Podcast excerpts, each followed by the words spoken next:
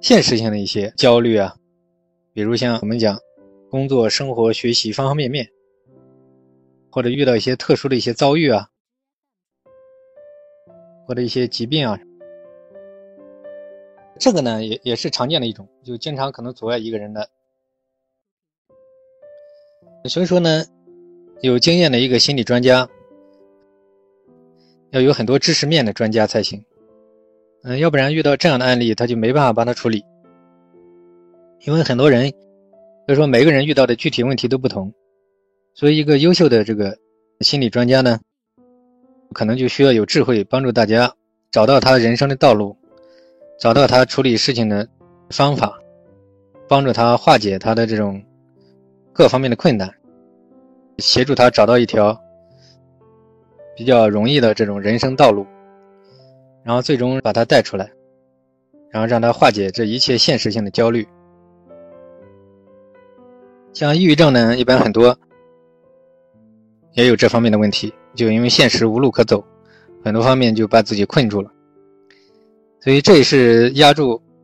心理困扰者的其中一座大山吧。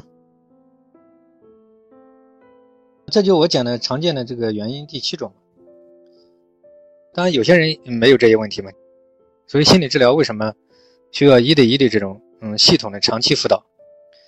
问题就出在这里，因为每个人所面临的困难不一样，每个人所盲点也不一样，每个人犯的错误也不一样，每个人在生活当中遇到的这种障碍也不一样，他出偏的地方也不一样，他的症状也不一样。可以说，心理治疗它是千差万别，有共性的东西，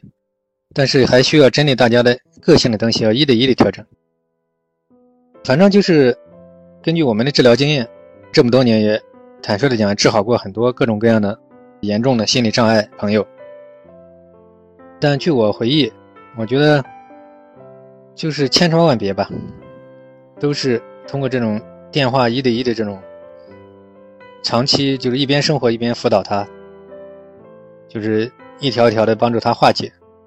这个不能着急，没有办法，因为心理障碍特别时间长的，根据我的经验来讲，一般没有个几个月到半年这种长期大量的一对一的长期化解、长期辅导，其实说实话就很难能够让他真正一步步心理成长起来、走出来。很多这种心理严重困扰的人，为什么千言难句？嗯，五年、十年、二十年。嗯，甚至有我这边也有一些，甚至三四十年的，就是因为他经常就是这样半途而废，就是这样好了一点，但是也还有其他的很多问题都没有处理干净，一些主要的问题没有处理干净，所以很容易遇到挫折，遇到压力就容易再陷进来。所以说，我们讲这个第八点，这个阻碍康复，其实很重要的一点就是。他需要一个多方面的、持续的、系统的，学会一一整套对人、对事、对物的看法、处理问题的方法，还有观念，还有心态方面啊，包括对症状方面，包括对情绪方面，对生活方面，就怎么样保持轻松啊，保持容易的这种道路，怎么样能够让自己能够过得快乐，怎么样能够让自己化解这种压抑。这个难点就在这里，就是他需要一个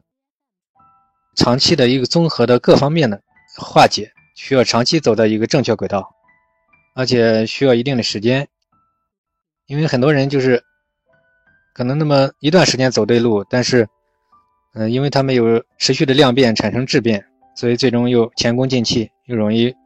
陷进去，就是这个原因导致失败。这可以算是第八点嘛。阻碍康复的常见的原因呢，还有一个很重要的一点，